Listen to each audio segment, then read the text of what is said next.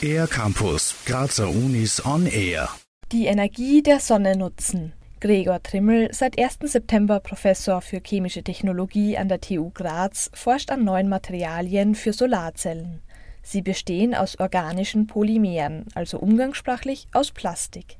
Den meisten ist bewusst, wie viel Plastik eigentlich heutzutage in einem modernen Auto, in einem Handy, in einem Fernseher drinnen ist. Das heißt, Hochleistungskunststoffe haben hier eine, eine, eine enorme Bedeutung und sind heutzutage einfach nicht mehr wegzudenken. Und ich glaube auch, eine nachhaltige Wirtschaft kann, muss auch auf diese Plastikprodukte sich verlassen können, aber sie müssen halt mit Maß und Ziel eingesetzt werden.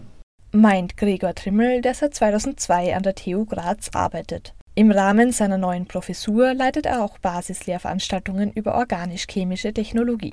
Die organisch-chemische Technologie vom, vom Fachgebiet her beschäftigt sich, wie die petrochemische Industrie heutzutage aufgebaut ist. Das heißt, wie man von den Rohstoffen, das ist natürlich Erdöl, Erdgas, Kohle, aber auch nachwachsende Rohstoffe, zu den finalen Endprodukten kommt, die man dann in der Lebensmittelindustrie, im Pharmabereich, aber auch in der Polymerchemie zum Beispiel einsetzt. In den Bereich Polymerchemie fällt auch das Forschungsgebiet von Gregor Trimmel.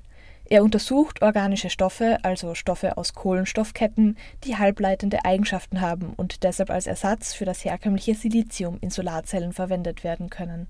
Das Interessante hier bei diesen organischen Polymeren ist, dass sie sehr, sehr hohe Absorptionseigenschaften haben. Das heißt, sie können sehr viel Licht absorbieren in sehr dünner Schicht. Derartige Solarzellen können um das Tausendfache dünner sein als herkömmliche Solarpaneele. Momentan werden an der TU Graz kleine Prototypen, die einen Quadratzentimeter groß sind, getestet. Weil Plastik aber flexibel ist, könnten die neuen Solarzellen industriell auch im schnellen Rolle-zu-Rolle-Verfahren hergestellt werden. Wenn man eine Plastikrolle hat, dann im Prinzip in mehreren Prozessschritten auf dieser Plastikfolie dann die Solarzelle prozessiert durch Drucken, durch verschiedene Beschichtungsverfahren und am Schluss kriegt man wieder eine fertige Rolle an Solarzellen. Weil die verwendeten Stoffe durch Sauerstoff schneller altern, ist dabei auch eine Schutzschicht notwendig, die die Solarzellen luftdicht einschließt. Das heißt, diese Materialien bedürfen sogenannten Barriereschichten, die man aufbringt und die sind noch relativ teuer. Erklärt Gregor Trimmel einen der Gründe, warum die neuen Solarzellen bisher nur im kleinen Maßstab, zum Beispiel zum Laden von Powerbanks für das Handy genutzt werden. Außerdem haben sie momentan nur eine Lebensdauer von zwei bis drei Jahren.